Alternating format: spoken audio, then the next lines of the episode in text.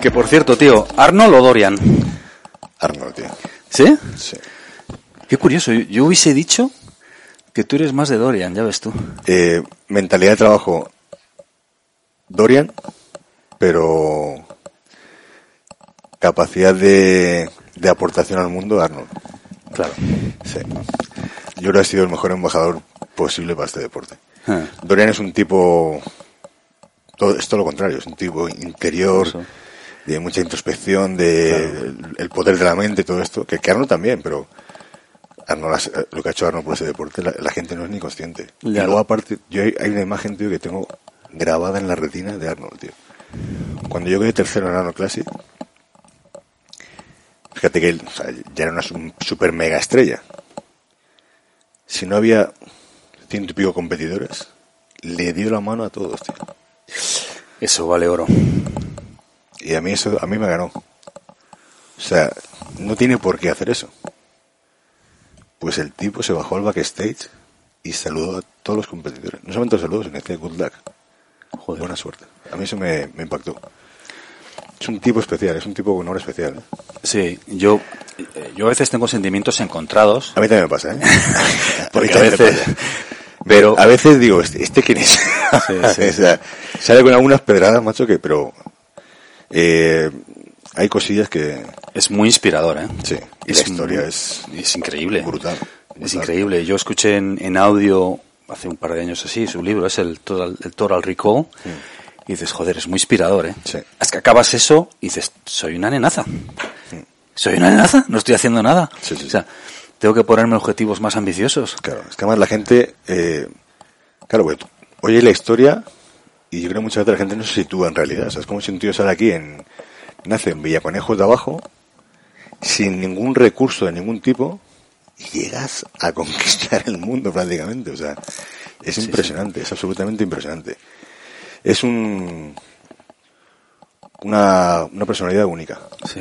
única. Y aparte a mí es, es un- una personalidad que eh, creo que dignifica mucho este deporte porque rompió sobre todo con el cliché y el paradigma del tío fuerte, tonto, que no sabe hacer nada.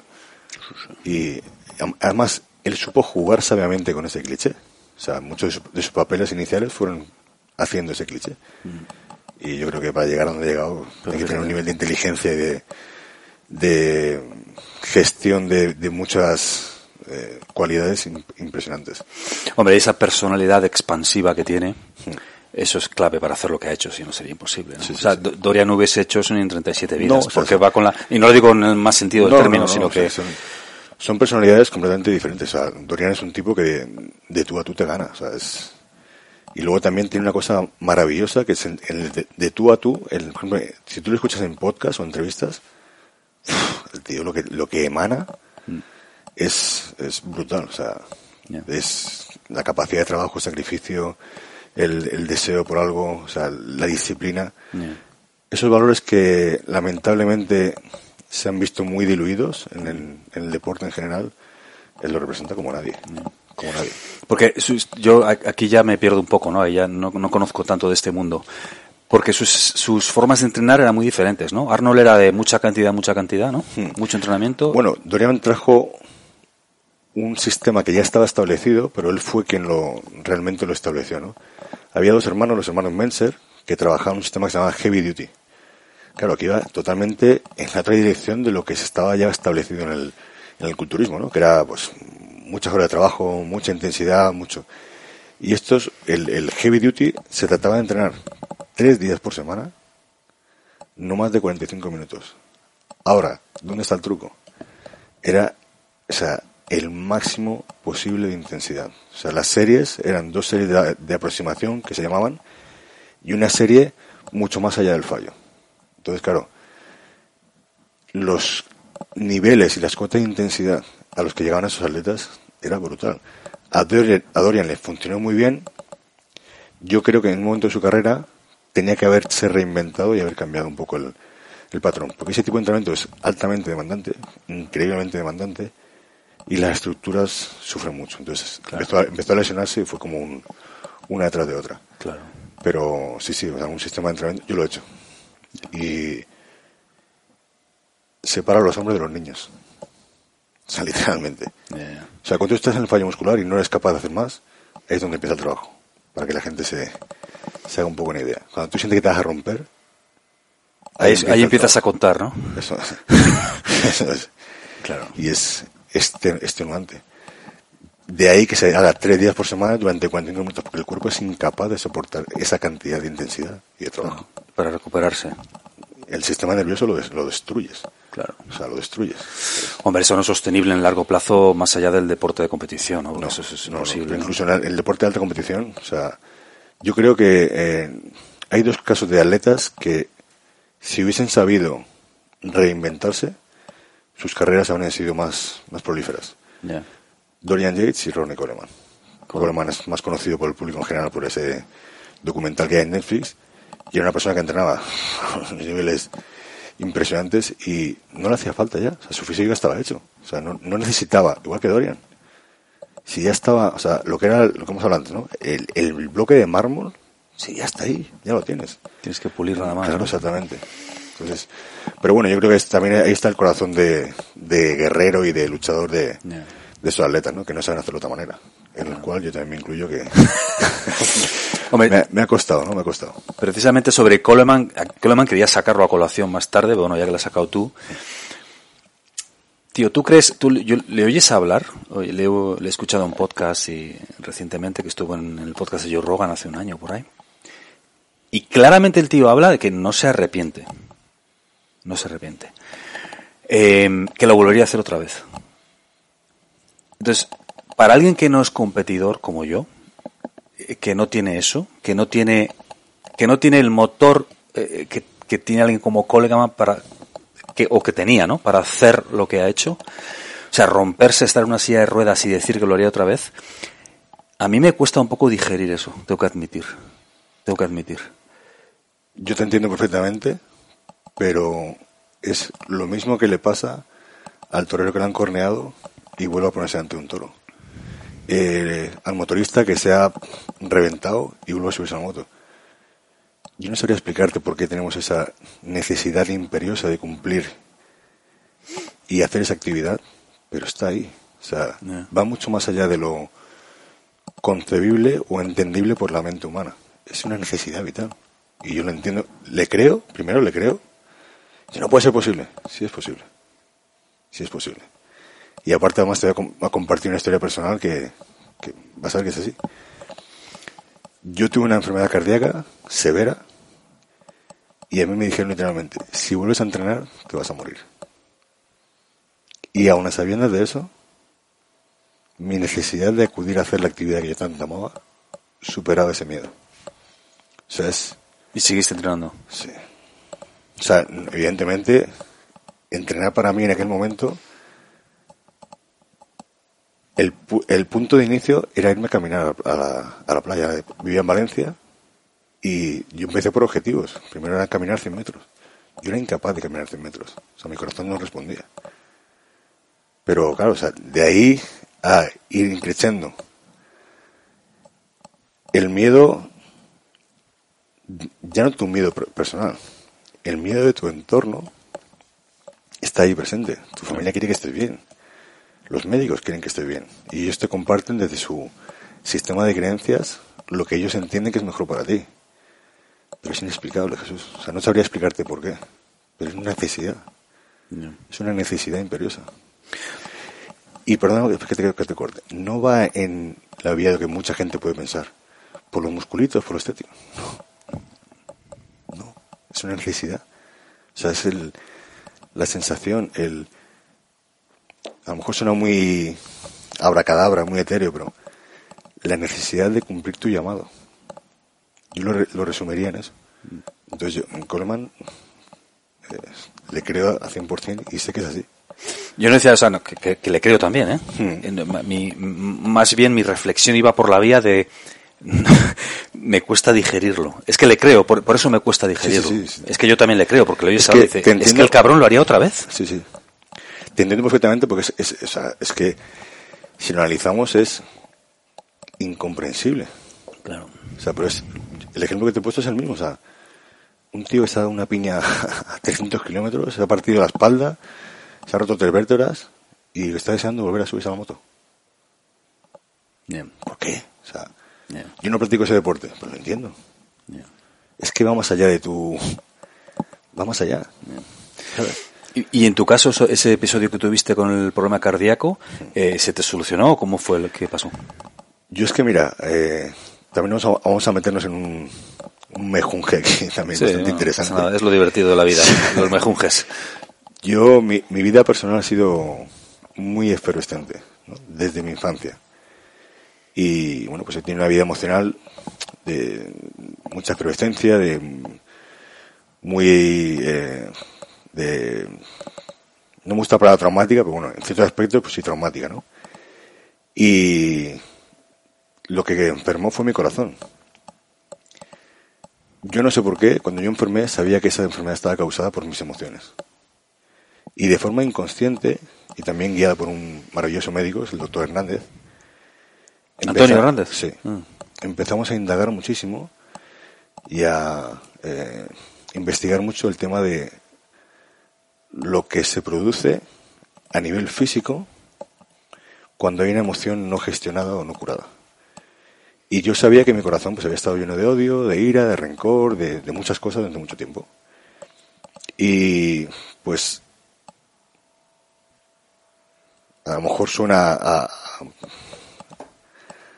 palabrería barata, pero fue curar esas emociones y empezar a sanar mi corazón. Y a día de hoy, o sea, no es que practique deporte de alto rendimiento, es que entreno más duro que nunca. Bien. O sea, ¿Cuántos años tenías en este episodio? 33. O sea, te llevó como a Jesucristo. Te llevó 33 años Sí, sí, sí, sí. y te recuperaste del todo. ¿Estás Sí, bien? absolutamente. O sea, ya no es que. Quizá la actividad cardiovascular, y esto que lo haya practicado me va a entender, más demandante del mundo sea el boxeo. O sea, es poner tu sistema cardiovascular al extremo de los extremos de los extremos. Por todos los componentes que, que se dan en él, ¿no? Pues eh, la, la intensidad de estar, pues como que dice, en modo pelea, eh, los nervios, estar un poco tu integridad física en juego. Eso para mí, aparte de que era una necesidad vital también cumplir esa, esa experiencia, porque llevaba desde pequeño con ello, eh, también fue como la, la corroborarme a mí mismo que mi corazón estaba perfectamente. Independientemente de lo que los estudios médicos pudiesen decir. O sea, que empezaste a boxear después de eso. Sí. Sí, sí, sí. ¿Y ya habías jugueteado con ello o no? Sí, de pequeño había hecho bastante boxeo. Sí, sí. O sea, el- de hecho, mi, mi, mi amor por el deporte se despierta con el boxeo. Yo de jovencito no quería. Lo del culturismo vino mucho después. Yo de jovencito. eh, había una serie de situaciones en mi vida que quería cambiar y yo estaba harto, hasta los cojones de estar aterrado y tener miedo. Y yo quería ser una persona poderosa, fuerte, saber pelear. No quería parecer fuerte, quería ser fuerte. O sea que si alguien venía a intentar abusar de mí o a doblegarme, yo iba a ser capaz de contestar con tremenda virulencia a esa situación. Entonces yo empecé queriendo saber pelear. De hecho, mis primeros ídolos no fueron culturistas, eran Bruce Lee, Van Damme, hasta que descubrí a, a Rocky fue como un, un Hostia, mensaje Rocky. divino. Sí, sí, o sea, yo sé que Rocky cambió muchas vidas, pero la, la mía fue literalmente, o sea, un antes y un ¿Sí? después. Sí. Yo siempre cuento O sea, la película Rocky, que es Sí, sí, sí. la primera. la primera. Fue la primera que vi, además que yo recuerdo más que en mi casa no, no teníamos vídeo y fue casualidad de la vida. casualidad, eh, yo no creo que haya casualidad. Lo has dicho y te has corregido a ti Sí, mismo, ¿no? Exactamente. Causalidades de la vida, Sí. pues eh, mi, mi amiga de la infancia, pues yo no tuve mejor amigo, tuve una mejor amiga. Que éramos como, vamos, uña y carne. Pues ella tenía vídeo y fuimos a un videoclub y cogí la carátula. Esta tiene una pinta, que es un boxeador tal. Y hostia, tío, o sea, ese, ese momento no se me va a olvidar en la vida. O sea, fue ver esa película, ya la estaba viendo y era como una transformación dentro de mí. Y dije, Dios. O sea, nunca me habían gustado los superhéroes, nunca me habían gustado ni Batman, ni Spiderman. Lo veía todo yo. ¿Qué edad tenías? Pues debía tener Grosso 11, modo. 11, 11, 12 años. Y decía, ¿quién se cree esto? O sea, cuando yo la estoy pasando putas, tío, y aquí no entra Spiderman y me salva la vida, tío. O sea, eso no, ¿quién se lo cree? Y de repente yo ahí vi, hostia, ¿quieres cambiar tu vida? Hazlo tú. Entrena, hazte fuerte y cambia tu vida. Y fue, fue como, o sea, como una revelación vamos, absoluta de, vida. Esa película para mí. Te reseteó. Pero, vamos, o sea, además recuerdo que al día siguiente ya estaba haciendo fondos en casa, eh, me ponía la mochila con libros, eh, ideé mil formas de entrenamiento. Y tendría 12 años, creo, sí, 12, sí, Joder. Luego había una especie de garaje abandonado cerca de casa, me, colgaba ahí a hacer dominadas y habría que verme, porque yo imitaba los gestos de Rocky, que ya de por sí no era, era muy cinematográfico, pero bueno. Si ahora los analizo con toda mi, mi sapiencia cogida en, el mundo de la mecánica y demás, pateas un, un tiro. Pero sí, sí, sí, hacía todos los bueno, que se me ocurrían, que veía, y ahí empezó todo el, desarrollo, ¿no? O sea, y ahí luego empezaste a boxear, después. Antes de empezar con la musculación y la... Sí, los ejercicios, a ver, yo, todo esto lo hacía porque lo hacía Rocky, pero yo lo quería boxear. O sea, mi, mi, locura era boxear. Me apasionaba. Qué bueno. Y bueno, pues luego se dio la, la circunstancia para poder hacerlo. ¿Y en el culturismo cómo, te, cómo empezaste o cómo te iniciaste? Pues en el gimnasio este que yo me inicié, que empezaba, empecé con... perdona, Jimmy, te voy a preguntar antes, antes de que, me, de que nos cuentes tu caso, ¿por qué empieza la gente en general a hacer culturismo? Antes... Es una pregunta muy amplia, ¿eh? pero... es que tú fíjate cómo han cambiado las cosas. Antes era una cosa que estaba muy mal vista por la sociedad en general.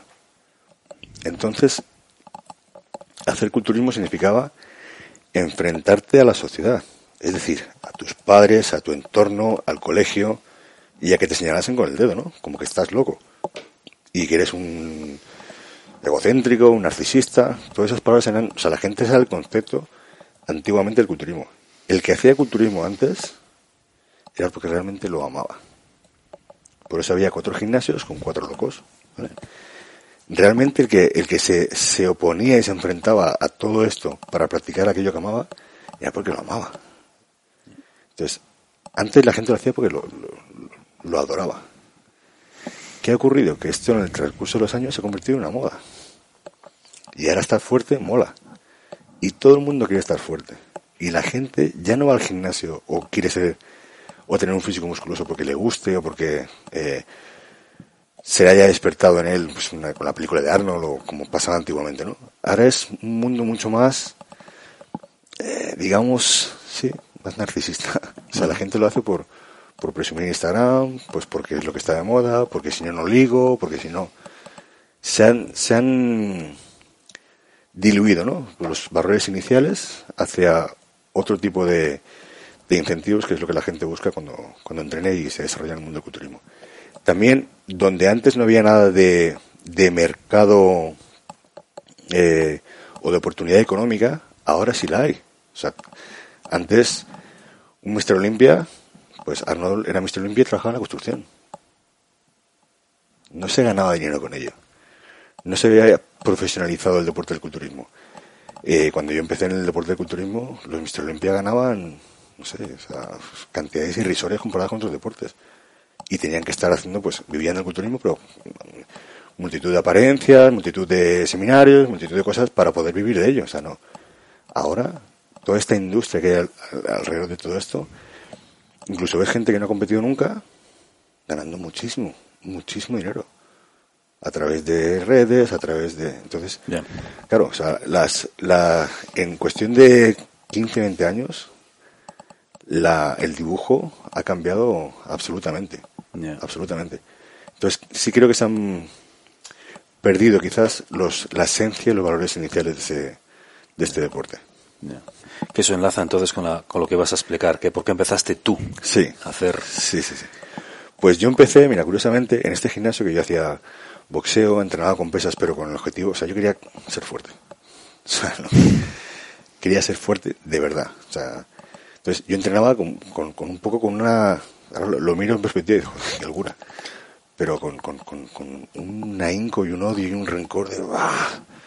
de que nadie más me, me va a toser, de que nadie, o sea, entrenaba con, con esa dinámica, no, el aspecto físico me daba igual. Es más, en ese gimnasio había tres, cuatro fotos de culturistas y me parecía ridículo, con todos mis respetos. Fíjate ahora. Dice, esta gente untada en aceite. Y el dueño del gimnasio me regala unas entradas Me dice, mira, yo no voy a ir, ¿quieres ir a esto? Y era una entrada que ponía FIBO, que era una feria de fitness que se hacía en Madrid, ¿no? Y yo no sabía lo que era, pero por lo visto era la, hostia, venían atletas americanos, era como la, única oportunidad de ver los grandes eh, iconos del deporte del culturismo en, en Madrid. Se lo dije a un amigo y nos fuimos para allá. Y estamos dando vueltas por ahí, a mí todo eso me parecía llamativo, no te voy a negar, y de repente por megafonía os informamos que en breve momento empezará la exhibición de Vince Taylor. vamos, vamos, vamos. Hostia, fue amor a primera vista. Ese hombre salió ahí. ¿Cómo tanto músculo podía moverse y transmitir tanta belleza y tanta gracia? Me... Fue un momento tan revelador como la película Rocky. Qué bueno. Y dije, o sea, eso, eso quiero hacer yo. Esos episodios en tu vida, eso, eso vale oro, ¿eh? ¿Cuánta gente pasa toda una vida y nunca siente eso? Totalmente. O sea, decir, hostia, esto lo quiero hacer, esto, esto lo tenía dentro yo y se acaba de abrir la caja, acabo de meter la llave, se ha abierto la compuerta y esto ya no hay quien lo pare. Yo siempre digo, Jesús, que tú no eliges tus sueños, tus sueños te eligen a ti. O al menos esa es la experiencia de vida que yo he tenido. Yo creo que quizás muchas veces la gente siente ese llamado, pero niega haberlo escuchado. Y eso es, jodido porque es, es, el llamado de tu vida, es la oportunidad de tu vida para, hacer aquello que amas, aquello, pero no, quizás eh, es más seguro hacer esto otro, o entonces yo siempre, cuando me ha llegado eso, ha sido como, como una necesidad vital. Yo estoy tan agradecido por estos episodios y por las eh, vivencias que yo digo Dios, y siempre tengo que explicar esta parte, porque cuando hablo de Dios la gente piensa en ese tío de barba blanca que está en el cielo. Para mí Dios es una energía, una inteligencia superior, que yo entiendo que todo esto, o sea, yo, pues a, mí como a ti me gusta mucho la naturaleza. Yo la naturaleza digo, ¿esto es fruto de la casualidad? Estos han pegado aquí tres átomos, pim, pam, cuatro células, y ha salido todo esto, tío. Mm. Coño, a mí me, me cuesta creerlo, ¿no? Entonces yo, siento que hay una energía, eh, una inteligencia superior que hace que, que las cosas sean como, como son y se, se de aquella manera y demás. Y yo estoy tremendamente agradecido con, con, esta inteligencia, con, con, mi forma de ver a Dios. Y si Dios me ha permitido pasar por todo esto y vivir todas estas experiencias, yo creo que es uno de los motivos por los que estamos hoy aquí. Me parece tremendamente injusto quedármelo para mí. Yo siempre digo que me quiero a la tumba completamente vacío, que todo lo que yo haya podido dar o aportar a otras personas que les sirva de valor, dejarlo en este mundo. Y yo creo que mi experiencia de vida, así, lo siento, ¿no? Es como una necesidad también que arde dentro de mí. Eh, necesito compartirla con, la gente. Eh, gente que pueda estar en situaciones parecidas o, bueno, que yo como, volviendo un poco al episodio del corazón, pues cuando yo estaba en ese momento, a mí me hacía mucho bien, me daba mucha fuerza el ver historias de otras personas que hayan pasado por ese mismo proceso. Entonces creo que es una responsabilidad, así lo siento, compartirlo. Sí, el otro día creo que te, puse un comentario en tu Instagram, ¿no? Que dije, mono ve, mono hace. Entonces, eso usado positivamente puede tener un efecto multiplicador que subestimamos. Absolutamente. Eh, estamos siendo observados, siempre como caminas por la calle, aquí me voy a poner filosófico yo un poco, ¿no? Pero como, como caminas por la calle, como dices buenos días, como entras en el restaurante, como trabajas, como respondes al teléfono, tú crees que nadie te está viendo, pero al final los, el ser humano es un mono que mimetiza, o se mimetiza con, o al menos parcialmente, con el resto de humanos, ¿no? Entonces, tenemos una responsabilidad de cómo nos compar cómo nos Sí, sí, cómo vivimos cómo vivimos, ¿no? Entonces, claro, eso que dices tú, claro.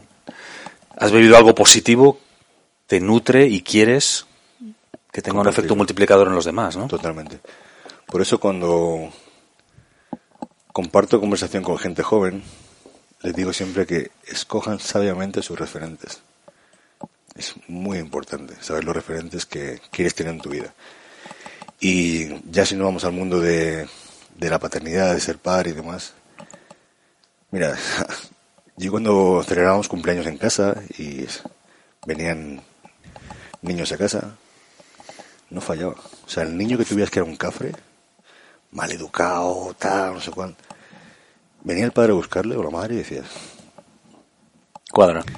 Y al contrario, era lo mismo. O sea, el, el chaval que era educado, gracias, venían los padres y era. No somos, yo creo, del todo conscientes de la importancia de nuestros actos y nuestra forma de comportarnos en el mundo en general. Pero, joder, con nuestros hijos.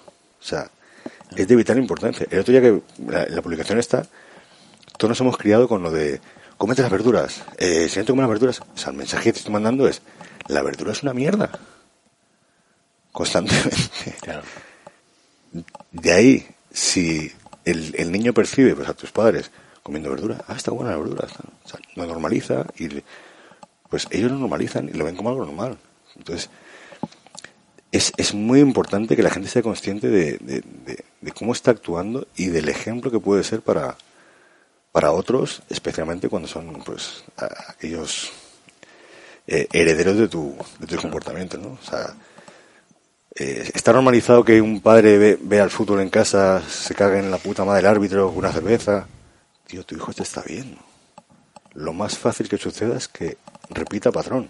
Lo milagroso sería lo contrario. Eso es, eso es. Entonces, ahí también creo que tenemos que ser responsables en ese ambiente y luego también la gente que sabe que tiene visibilidad en Instagram, YouTube y demás, creo que también se de- debe ser responsable del mensaje o de eh, lo que está proyectando en, ese, en esas redes, porque realmente se, como se convierten en, ídolos para, mucha gente, especialmente la gente joven. ¿Siempre ha sido eh, así de religioso, creyente? Bueno, no sé qué adjetivo poner. ¿Eso es- siempre ha sido así o también has- ha habido un cambio en algún momento de repente lo viste con más claridad? Siempre. Siempre, de pequeño. Además, sí, mira, yo recuerdo una vez eh, viendo una película era de detectives y tenía nada, cuatro años. Y el, pues el detective que está como protagonista, pues se muere. Y a mí, hostia, como que me impactó. Fue como descubrir la muerte, ¿no? En- Mm. Y me quedé así. empecé a como a, a, a rayarme la cabeza y a mi madre le pregunté. Dije, era como la cuestión que yo me planteaba, ¿no? Bueno, si nosotros morimos, llegamos al cielo y Dios ha creado el, el mundo y el cielo, le pregunté a mi madre con cuatro años. Y entonces, si Dios creó a nosotros, ¿quién creó a Dios? Con cuatro años. Mi madre se quedó y dijo, ¿Qué hago, Claro. con, qué hago con este ahora? mi madre que es una persona muy cristiana, muy religiosa, dijo, eso no, no, no sé cuál es, como que era una blasfemia. Sí. Pero siempre he tenido esa, esa, esa inquietud, ¿no? De, de, la, de la vida, de, de lo, de, de Dios, de- siempre, siempre, Siempre ha siempre. estado ahí. De hecho, me ha costado, pues, toda una vida el tener un poco, siempre iba como, iba como buscando mi religión, ¿no? O sea, no, esta, esta no acaba, vamos a ver, esta no acaba. Y al final me he permitido tener mi, propio sistema de creencias, ¿no?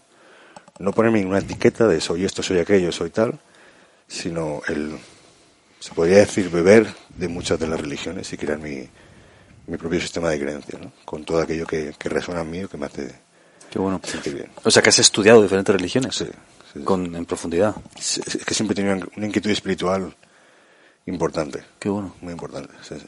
O sea, más allá del judaísmo, el Sí. cristianismo, el islamismo, Sí, sí, sí. O sea, todo, lo, todo lo que... ha caído en tus manos. Sí, sí, sí, siempre es un tema que me ha, me ha despertado muchísima inquietud, muchísima curiosidad. Y al final, además, que el, el- el- la conclusión a la que llegas es que dices, si todos están hablando lo mismo. y, y todo ese eh, patrón común de mensaje de amor, de entendimiento, de, de unión, luego ves que está tergiversado por una serie de intereses y de y al final se utiliza la religión para el, el fin totalmente contrario. En vez de unir, pues el divide y vencerás. Ya. Que al final son, todas, pues un, es un código de comportamiento, básicamente, ¿no? Eso es, eso es. Ya. También eso, pues eh, yo de jovencito, pues de chiquitín, me llevaron a una escuela católica y ya ahí empecé a tener mis primeras eh, vicisitudes con todo esto, ¿no? Pues yo, el mensaje que me estaba dando el cura, yo leía la Biblia con mis... Y siendo muy joven, era un niño. Y decía, "Joder, hostia, es que yo lo que leo aquí, macho, no, Aquí Esto no cuadra. no cuadra. Ya, claro. Sí, sí, sí. Entonces, bueno, pues eh, no soy practicante de ninguna religión, porque como te digo, ninguna me...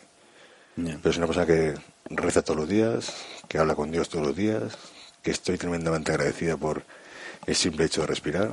Creo que la vida es un regalo y me siento conectado. Me siento conectado. Tanto es así que lo que estoy haciendo ahora, que es el volver a la competición y todo esto, eh, me siento haciendo la obra de Dios.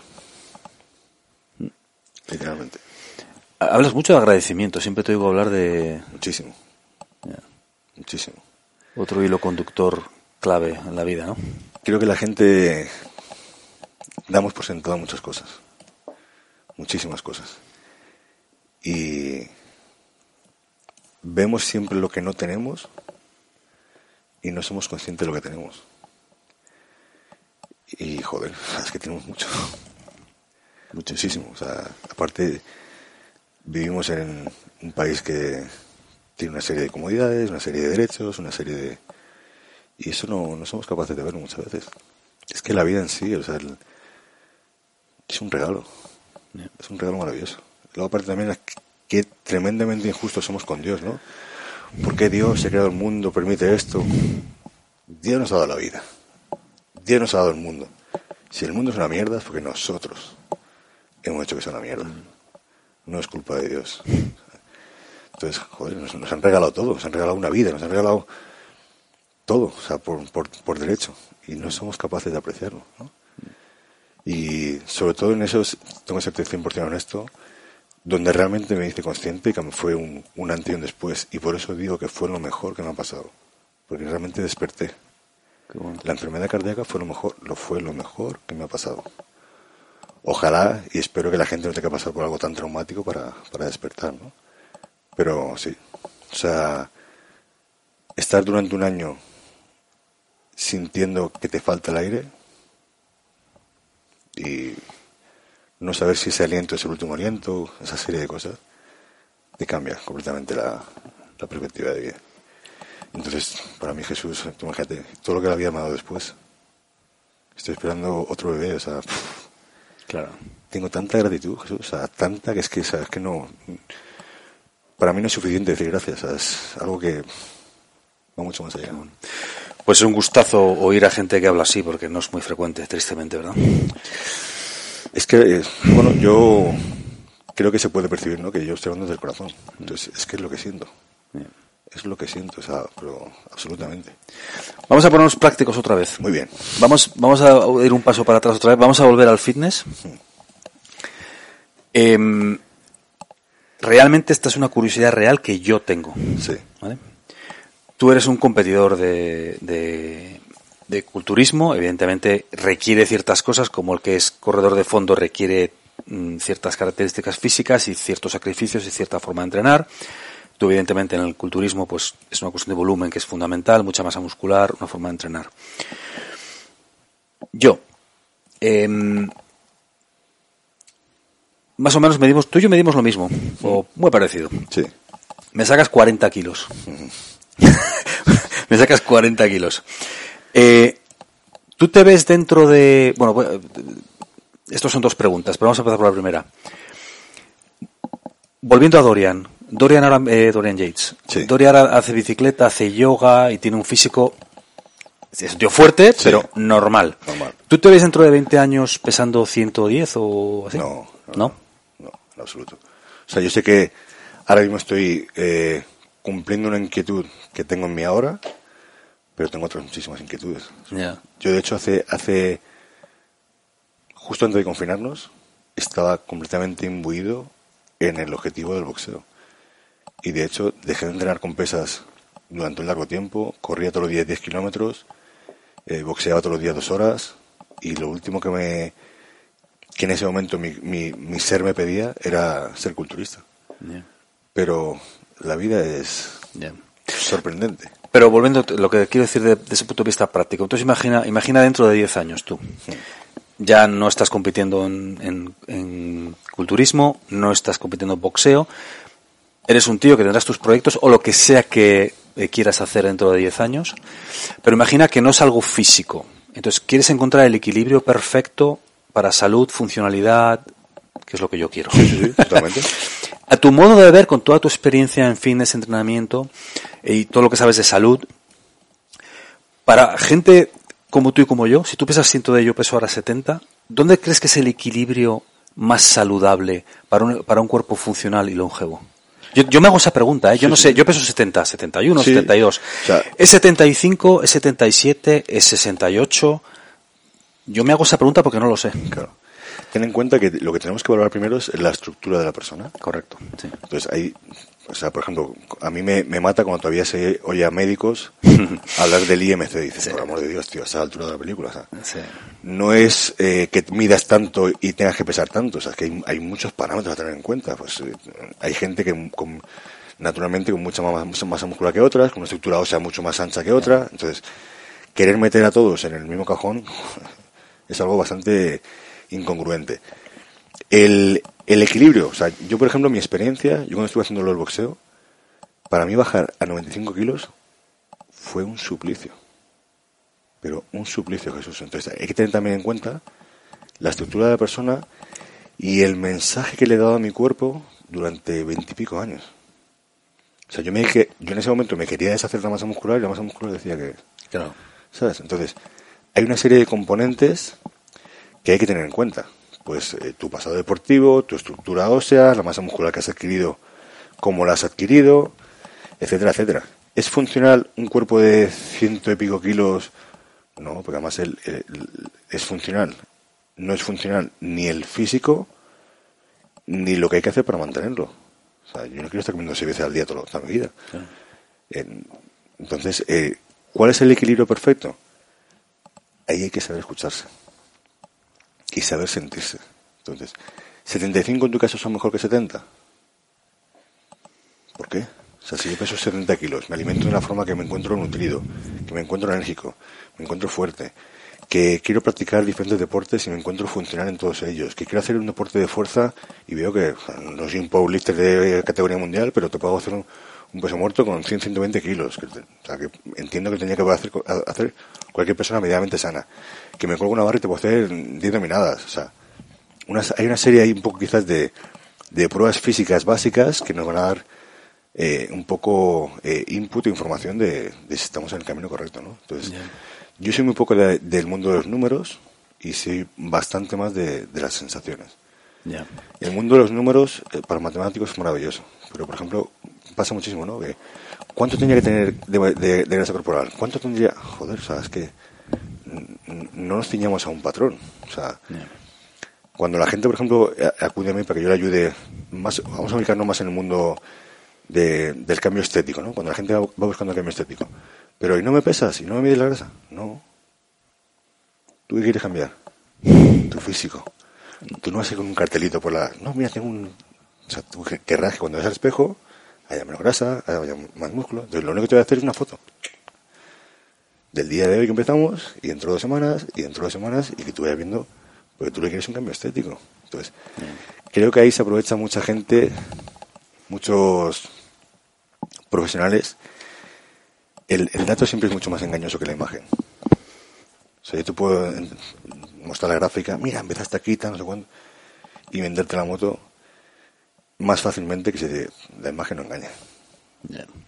¿sabes? Y lamentablemente pues mucha gente que ha contratado ese tipo de profesional dice, sí, a mí me decía que no sé qué y no sé cuánto, y la, la gráfica, y yo, sí, pero yo me voy al espejo y me da igual. Claro. Y al final lo que la gente quiere es eso, o sea, la gente, o sea, la gente que va, que contrata a un entrenador profesional por un cambio estético, que no olvidemos todo lo que va detrás, porque yo lo, lo que yo he observado es que cuando hay un cambio estético o un cambio físico, el mundo entero de esa persona cambia, su relación para con los demás, su relación para consigo mismo, el lenguaje consigo mismo, cómo se expresa con, el resto del mundo, es absolutamente radical.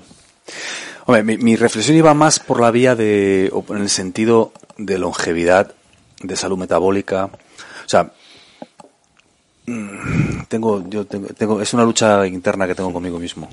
Eh, ¿Dónde quiero, cuánto quiero sacrificar de, primero por el tema de comidas, claro, porque no es, yo, yo como una vez al día, dos, ahora estoy con dos porque si no, no hay manera. es manejar todas esas variables que, que, todos manejamos, ¿no? O sea, eh, funcionalidad, salud, longevidad. Claro, yo, yo qué sé, pues si alguien se, tiene como único objetivo la, la longevidad, pues hace déficit calórico sistemático y pues sí, sí, vas a vivir más, pero buena suerte con eso, ¿no? Vas a tener alivio por los suelos, la testosterona a 200 puntos abajo, no vas, vas, a tener siempre frío, no quieres eso. Pero luego si buscas excesivo, excesivo rendimiento, mira, yo quiero estar con una moto, quiero esquiar, quiero surfear, quiero no sé qué, no sé cuánto. Bueno, pero entonces eso también tiene un precio. Todo tiene un precio. Totalmente. Todo tiene un precio, ¿no? Hombre, yo, yo cuando pues acabe mi periplo competitivo, no sé cuándo será y demás, digo un poco lo que, lo que yo tengo en perspectiva. Para ti. Luego, o sea, yo lo, que quiero es una, una maravillosa palabra que es el equilibrio. Entonces, cada vez está más demostrado que eh, uno de los condicionantes o de los parámetros que más, que más va a dar calidad a tu vida es el mantener la masa muscular. Por eso sé. Entonces, ahí Jesús lo que habría que analizar es, eh, ¿estoy perdiendo masa muscular? Eh, ¿Me veo, estoy perdiendo fuerza? Son indicadores que te van a decir, hostia, pues... Es que por eso digo que soy muy poco de número, Jesús. ¿Comer dos veces es mejor que tres? Pues a lo mejor no. a lo mejor no. Entonces, a lo mejor eso aporta en tu longevidad, pero resta en este aspecto. Entonces, claro. lo que yo he encontrado es que la única forma de, de, encontrar tu fórmula es testeando.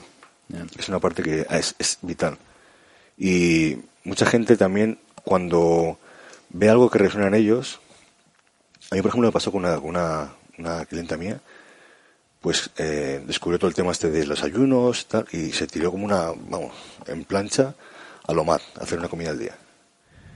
Claro, ya tenía un, una patología tiroidea, tenía el metabolismo se le, se le claro. pero como echarle un freno, entonces es muy importante el encontrar tu fórmula, es muy importante y el, el, no encorsetarnos en, en esta fórmula porque o sea, hay que... Es que saber es muy malo, Jimmy. Sí. he leído demasiado. sí, sé perfectamente lo que es malo porque a mí, me ha pasado... Saber es muy malo. sí, sí, sí, sí. Pero hay que, hay que encontrar la... Yo creo que eh, yo la masa muscular, o sea, la salud metabólica es clave. Y estoy bien ahora. Yo tengo 48 ahora. Estoy bien. Pero yo lo veo como un... Sí lo tengo como objetivo subir unos kilos eh, como tener un poco más de ahorro en el banco, ¿sabes? Así lo veo, quiero subir un poco. Pero sé, hasta hace muy poquito, eso hacía más también, comía una vez al día. Llevo unos meses que estoy con dos, hace como dos años que no hago, que no hago ayunos largos, porque al final, si haces la media anual, estar X días sin comer al año. Claro. Y ahora estoy un poco en esa transición que estoy dispuesto a sacrificar eh, sacrificar entre comillas, que no sacrificio, quizás ese no es el lenguaje correcto. Estoy dispuesto a minimizar eh, pues ayuno por, por ganar un poco de masa muscular, unos kilos. No muchos, pero bueno, dos, tres, cuatro, cinco. Pues eh, yo lo veo como algo que tu ser interno sabe que tiene que hacer, que hacer. pero como bien dices tú, eh, tu condicionante mental por todo lo que sabes te hace un poco ahí decir, hostia, eh, esa zona de conflicto de eh, no darte la oportunidad. ¿no? Yo, sinceramente creo, o sea, si me permites, creo que te, vendría bien. Una de las cosas que me preocupa mucho es la salud metabólica. Em, entonces, estoy dispuesto, bueno, como tú conoces, la gente que me, que me sigue también sabe un poco de qué pelo voy en el, en el aspecto alimenticio, pero yo sigo keto, carnívoro eh, y mucho ayuno. Estoy dispuesto a pasar al lado oscuro, pero mi único mi único te va a tirar el crack. eh, no, quiero decir, que estoy dispuesto a, evidentemente, o sea, comiendo muy keto y muy carnívoro, es que es dificilísimo, porque o la insulina no sube, o sea, es muy difícil. Yo lo que lo que te planteo, o sea, yo, yo por ejemplo creo que algo vital para el conocimiento real de algo es la práctica.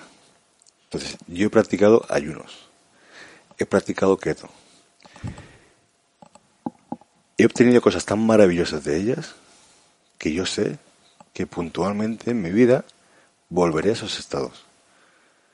En mi objetivo, en mi ahora, no es la fórmula que mejor va a funcionar para lo que persigo. O sea, pues, eh, evidentemente hay una relación directa entre la producción de insulina y el anabolismo en el cuerpo. O sea, hay una serie de respuestas fisiológicas que en keto es muy complicado, no es imposible. Entonces, eh, que no nos oiga en forma a los 40, que va a decir que... yo creo que al final es una cuestión de, de equilibrio, ¿no? De saber en qué momento me puede aportar o beneficiar. Me gusta mucho, me la cabeza, el enfoque, por ejemplo, de ese chico, Marcos, de Fin de Revolucionario. Marcos Vázquez. Me gusta mucho. Pues es un tío coherente, no dogmático y no extremista. Entonces, eh, pues lo, poco que le he escuchado en hablar eh, específicamente de este tema, él pues dice, joder, o sea, eh, los beneficios de la keto no tienen por qué ser siempre los 365 días del año. A lo mejor en, un momento puntual me puede interesar otra estrategia otro, o otra pauta. Entonces, creo que es peligroso. El, yo siempre digo que el encorsetarse y el etiquetarse es muy peligroso. Sí, pero en este caso, en mi caso, yo hay una razón. Eh, lo que te decía que estoy un poco obsesionado con la salud metabólica es que yo, tengo, yo genéticamente tengo una mala gestión de los carbos.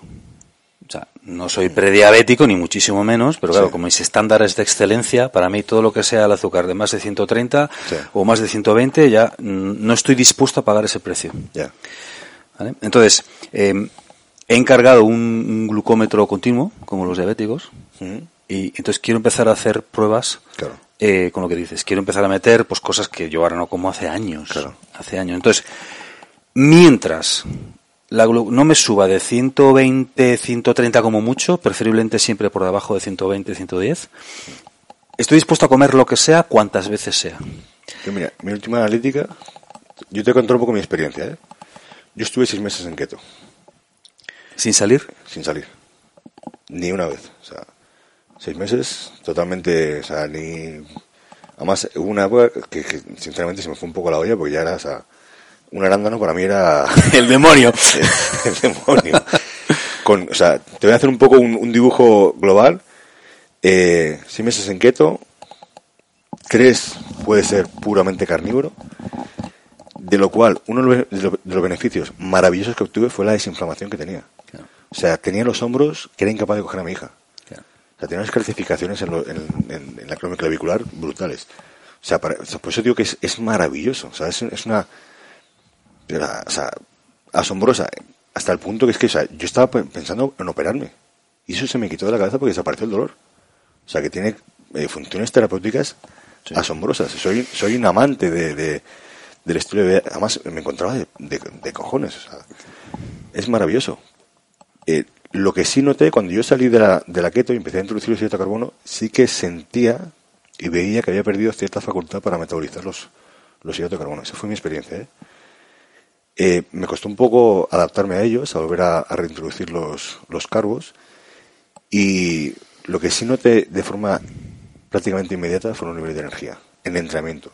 En el entrenamiento muscular. ¿Por qué? O sea, la, la realidad fisiológica es esa. O sea, en cetosis tú, también me sorprendió muchísimo que en cetosis yo entrenaba y entrenaba bien. O sea, yo esperaba las sensaciones chungas, no, o sea, maravillosas. Sí, pero no tienes la sexta. Pero no eran, no la sexta. Eso lo decía Charles Poliquin, que ir a entrenar en ayunas o tal es como, ir, como ir con el depósito vacío, ¿no? Lo cojonudo de, darte la oportunidad de probar las cosas es que tienes eh, con qué compararlo. Y yo sí, o entrenaba, las congestiones eran buenas, yo decía, hostia, macho, ¿cómo congestiono si no tengo cargos, tío? O sea, bien, metía sal, o sea, bien. Pero claro, o sea, de ahí, luego eh, introduje ya, pues, paulatinamente los cargos, y claro, sí que es verdad que los niveles de PAM, de energía, de congestión muscular, pues son otra batalla. Eh, en resumen, después de varios meses con seis comidas de seis comidas de cargos al día, Sí que es muy importante, Jesús, creo que la gente tiene que saber diferenciar que los hidratos de carbono hay un abanico amplísimo. Tenemos el bollicao y del bollicao nos podemos ir hasta los arándanos. Entonces, yo evidentemente lo que utilizo son todo hidratos de, bajo índice glicémico y, no con una carga glucémica brutal, ¿no? Mi, mi glucosa está en 94, la última analítica. Entonces, que... Pero por la mañana en ayunas. En ayunas.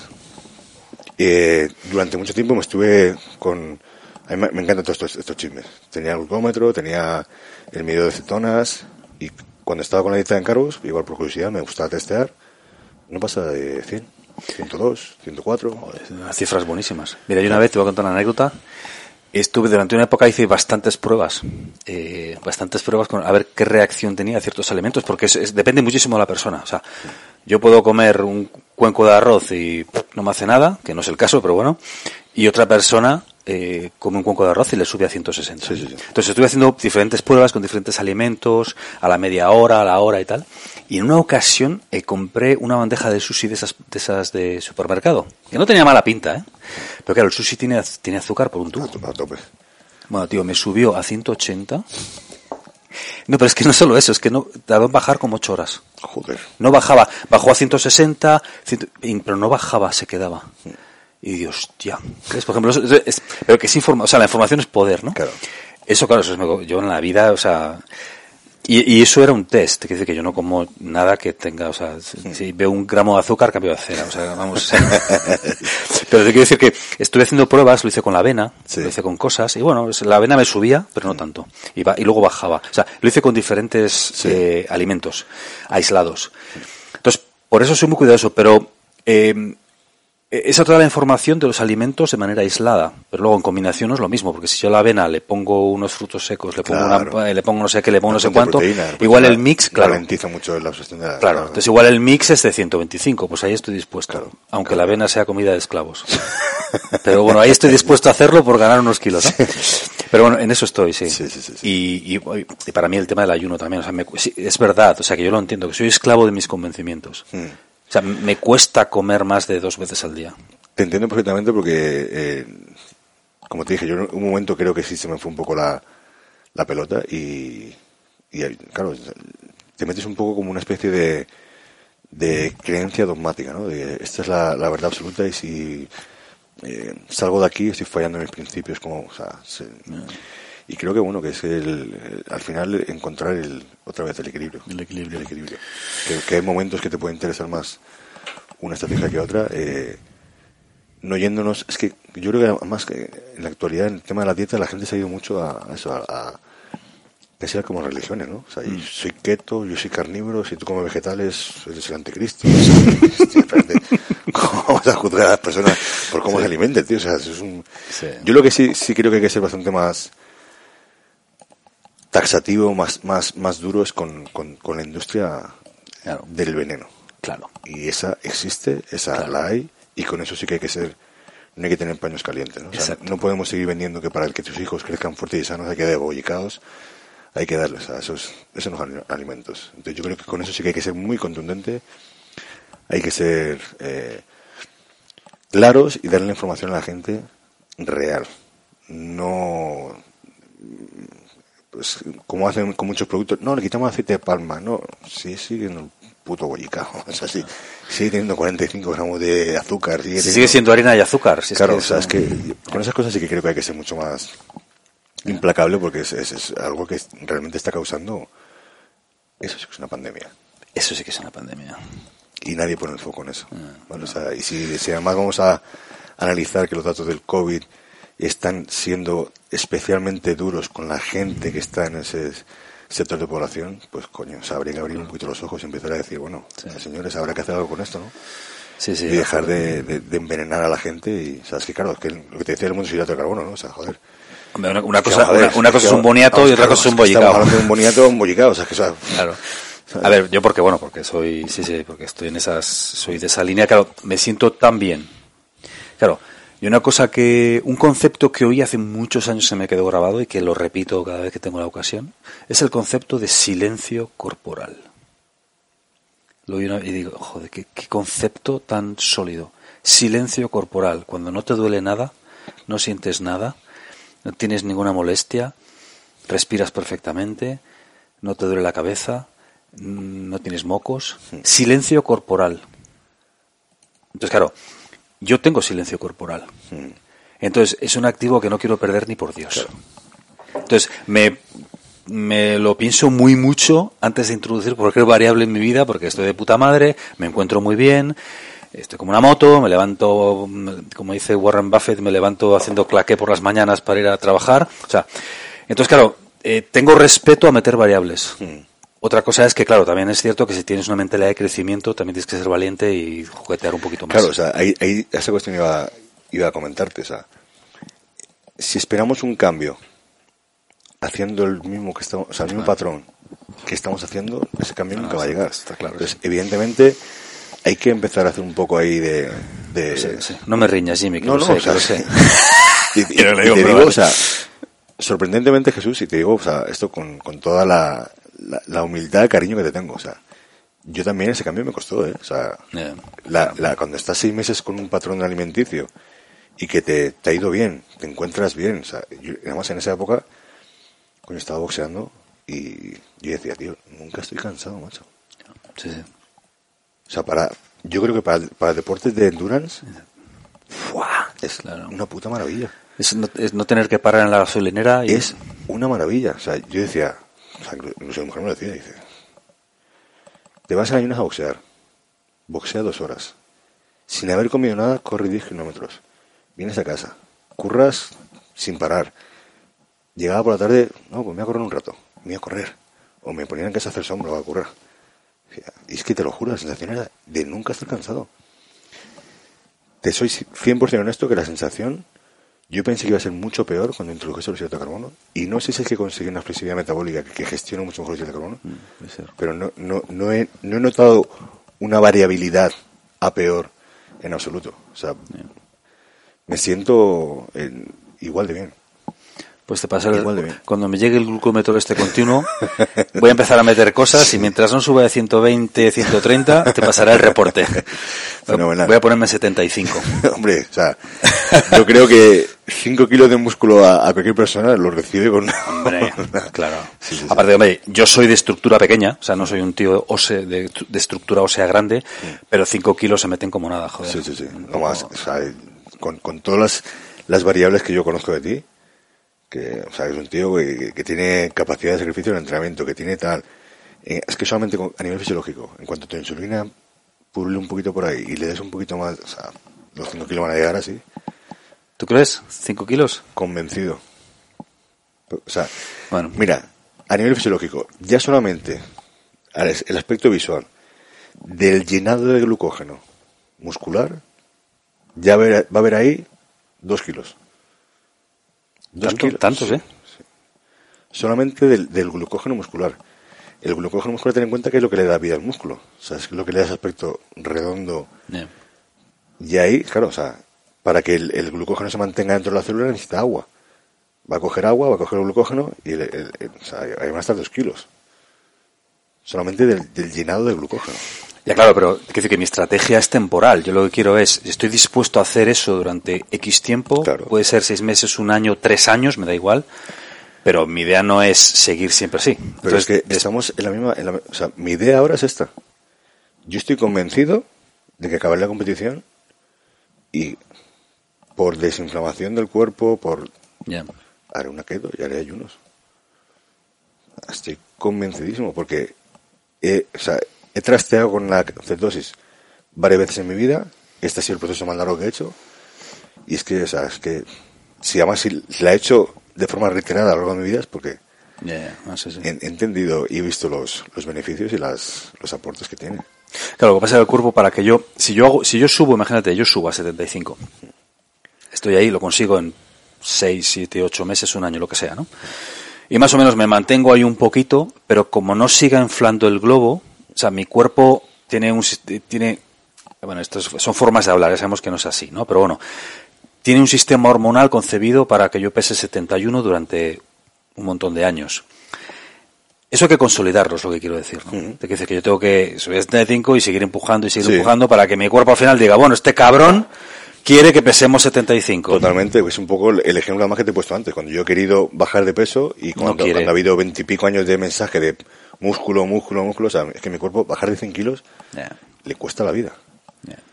O sea, yo para pesar 95 estaba haciendo una o dos comidas al día, boxeando, los corriendo y claro, o sea, Ya, pero en un periodo de tiempo muy corto, claro. Eso que fue en un año, en seis meses, en poco Seis tiempo. meses. Claro. Es como yo si me pongo a entrenar como un loco ahora y a comer. O sea, el, cuerpo, el, cuerpo al final no se fía. No se fía, claro. 25 va, años a pensar que es temporal, ¿no? 25 años de esto y ahora me dices... No, no, no, no, te creo. Ya, ya. sí, sí, sí. Sí, sí, sí. Y mira, vamos a hablar de dolor. De Interesante. dolor. ¿Eh? Interesante. Vamos a hablar de dolor y de gestión del dolor y de ser capaz de sobrellevar dolor. Eh, te oí en, la, en el episodio que hiciste con Pedro Vivar en Emotion Me, que hablaste de que sacaste a David Goggins, sacaste a Fletcher. Eh, yo tengo un... Cualquiera que, mm, si no me conoce, piensa que igual soy un blandengue. No soy un blandengue, creo que no. A todos nos gusta pensar que no lo somos, pero bueno. Pero el problema que veo, y esto es algo que percibo y veo en general con mucha frecuencia. El problema que veo con ser un batallador es que si tú eres un guerrero, ves guerras en todas partes. Que si eres un guerrero, y hay dos caminos, y un camino es fácil y el otro es difícil, si la única herramienta que tienes es guerrear, vas a ir por el camino difícil porque es lo que sabes hacer. Pero que a veces en la vida no. Entonces, mi pregunta es, ¿cómo es tu relación con el dolor como culturista profesional? Porque alguien que no ha estado ahí, o sea, yo no sé lo que, para mí es imposible, es hablar otra galaxia. Mi vida ha sido fácil, no he pasado por lo que tú has pasado, no he competido a alto nivel, he tenido mis episodios en mi vida como hemos tenido todos, los he afrontado más o menos como he podido, pero yo no he, no he sido un Fletcher, no he sido un Atienza, no he sido un Goggins, no, no he pasado por esos episodios. ¿Tú reflexionas sobre esto, sobre el hecho de ser capaz de gestionar dolor en el sentido amplio del término de manera continuada y ser capaz de aplicar esa palanca cuando es necesario? Pero tú reflexionas sobre el hecho de que puede ser peligroso. Absolutamente. Absolutamente, además que soy una persona que he tendido demasiado a en un entorno casi de locura buscar ese dolor de forma consciente. O sea, el- en el entrenamiento hubo una época de mi vida que si no salía del gimnasio absolutamente extenuado, no salía feliz. Y no hacía falta eso. Quizás era una forma más de aplacar mis demonios que de buscar un entrenamiento. O sea, hay una, una- anécdota que purula por el mundo de los gimnasios y el mundo del fitness, y es que es absolutamente real, fue un hecho que sucedió. Recuerdo hacer un gimnasio, estando en sentadilla, 330 kilos, y yo aquí voy a abrir mi corazón. O sea, los pensamientos que yo tenía en, el, en el gimnasio, pensaba en todo lo malo que me había pasado. Intentaba generar la mayor cantidad de odio y ese odio utilizarlo dentro de la serie. Entonces, llegaba unas cotas de, de locura que, yo me metía en la serie, me olvidaba del mundo, o sea, era- y todo ese, ese odio hacía salir en la serie. ¿vale? Y en ese momento concreto, no sé por qué, cogí la barra y le di un cabezazo antes de hacer la serie. Para, o sea, ese odio me, me invitó a eso. Me abrí la frente entera. Y estaba goteando sangre. Claro, es en un gimnasio, te imaginas la gente de alrededor, o sea, como... "Uf, Este está loco. Y lo estabas. Lo estaba. Y hice la serie y se hice cuatro o cinco repeticiones con, 300 kilos son muchos kilos. Sí, sí. Te quiero decir con esto que el, el, el entorno mental, llámalo psicópata de locura que, es- que, que generaba, no era un entorno buscando un rendimiento deportivo. Era aplacando mis demonios. O sea, yo utilizaba muchas veces el gimnasio o la actividad física como esa forma de, de- de dejar salir todo ese, todos esos sentimientos poco acertados dentro de mí. Durante mucho tiempo de mi vida iba al gimnasio buscando ese, dolor, ¿no? Ese, ese, ese entorno agónico, ese entorno de... De hecho, todos mis compañeros de entrenamiento, a los cuales estoy muy agradecido, o sea, yo acababa con todos ellos, o sea, todos acaban, acaban vomitando y yo siempre era más allá. Y he pecado de eso, de ir mucho más allá, el extra mile ese que se suele decir, eh, mucho más allá. O sea, hacía entrenamientos que ahora los observo en mi estado de coherencia y de capacidad mucho más de, de síntesis de las cosas. Y era, ¿por qué hacía eso? y era por eso, porque buscaba de forma consciente el sufrimiento y el dolor. Creo que el saber gestionar el dolor es algo maravilloso en, la vida. El buscarlo de forma consciente y constante no es algo que, se deba de hacer, porque te, puede llevar a cosas eh, poco interesantes de, de búsqueda personal, ¿no? Y al final el, saber gestionar el dolor es algo necesario porque todos vamos a sufrir. Todos. O sea, la vida es como es y en algún momento de tu vida vas a sufrir. Eh, como comentaba con Pedro, el yo buscar ciertas situaciones incómodas en mi día a día creo que es valioso para aprender a gestionar el dolor cuando llegue y también para hacerte valorar las cosas que tienes. O sea, el sentir frío, el caminar eh, y no coger el coche para todo, pues te hace, te hace valorar las cosas. O sea, el, yo voy al gimnasio donde trabajo caminando, alguna vez digo, no, me, dejo el coche, voy a hacer la compra y voy a traer la, compra y, me hace pensar, pues a lo mejor a lo mejor estoy medio loco, pero en los niños en África que no tienen tal, o sea, y me hace eh, sentirme eh, pues en, en, esas, en esas condiciones reales de privilegio en las que vivo, ¿no? Y valorar las cosas que tengo. El, el entorno de saber gestionar el dolor, tanto físico como emocional, creo que es algo en lo que todo ser humano tendría que, saber desarrollarse y, y, saber moverse, porque si no, cuando te llegue, si tu, tu, tu mundo siempre ha sido un mundo de arcoíris, princesas y la mínima corriente de viento te va, te va a tumbar y te va, te va a hacer tambalear. Entonces creo que es importante saber sí, O sea, yo estoy totalmente de acuerdo con eso, ¿eh? Y te que estoy totalmente de acuerdo y, más de eso hace falta. Pero también veo casos extremos, eh, veo casos extremos en los que, eh, lo que te digo, ¿no? Que hay gente que, pues como yo pienso mucho en, el, en, David Goggins, o sea, de, Stay hard. Tío, te estás haciendo daño. El tío le han operado no sé cuántas veces de la rodilla, de no sé qué. Entonces, es muy inspirador y con esto ojalá hubiese más, más. ¿eh? decir, no, quiero que parezca que estoy como criticando eso al revés. O sea, hace mucho, o sea, hace mucho más bien que daño.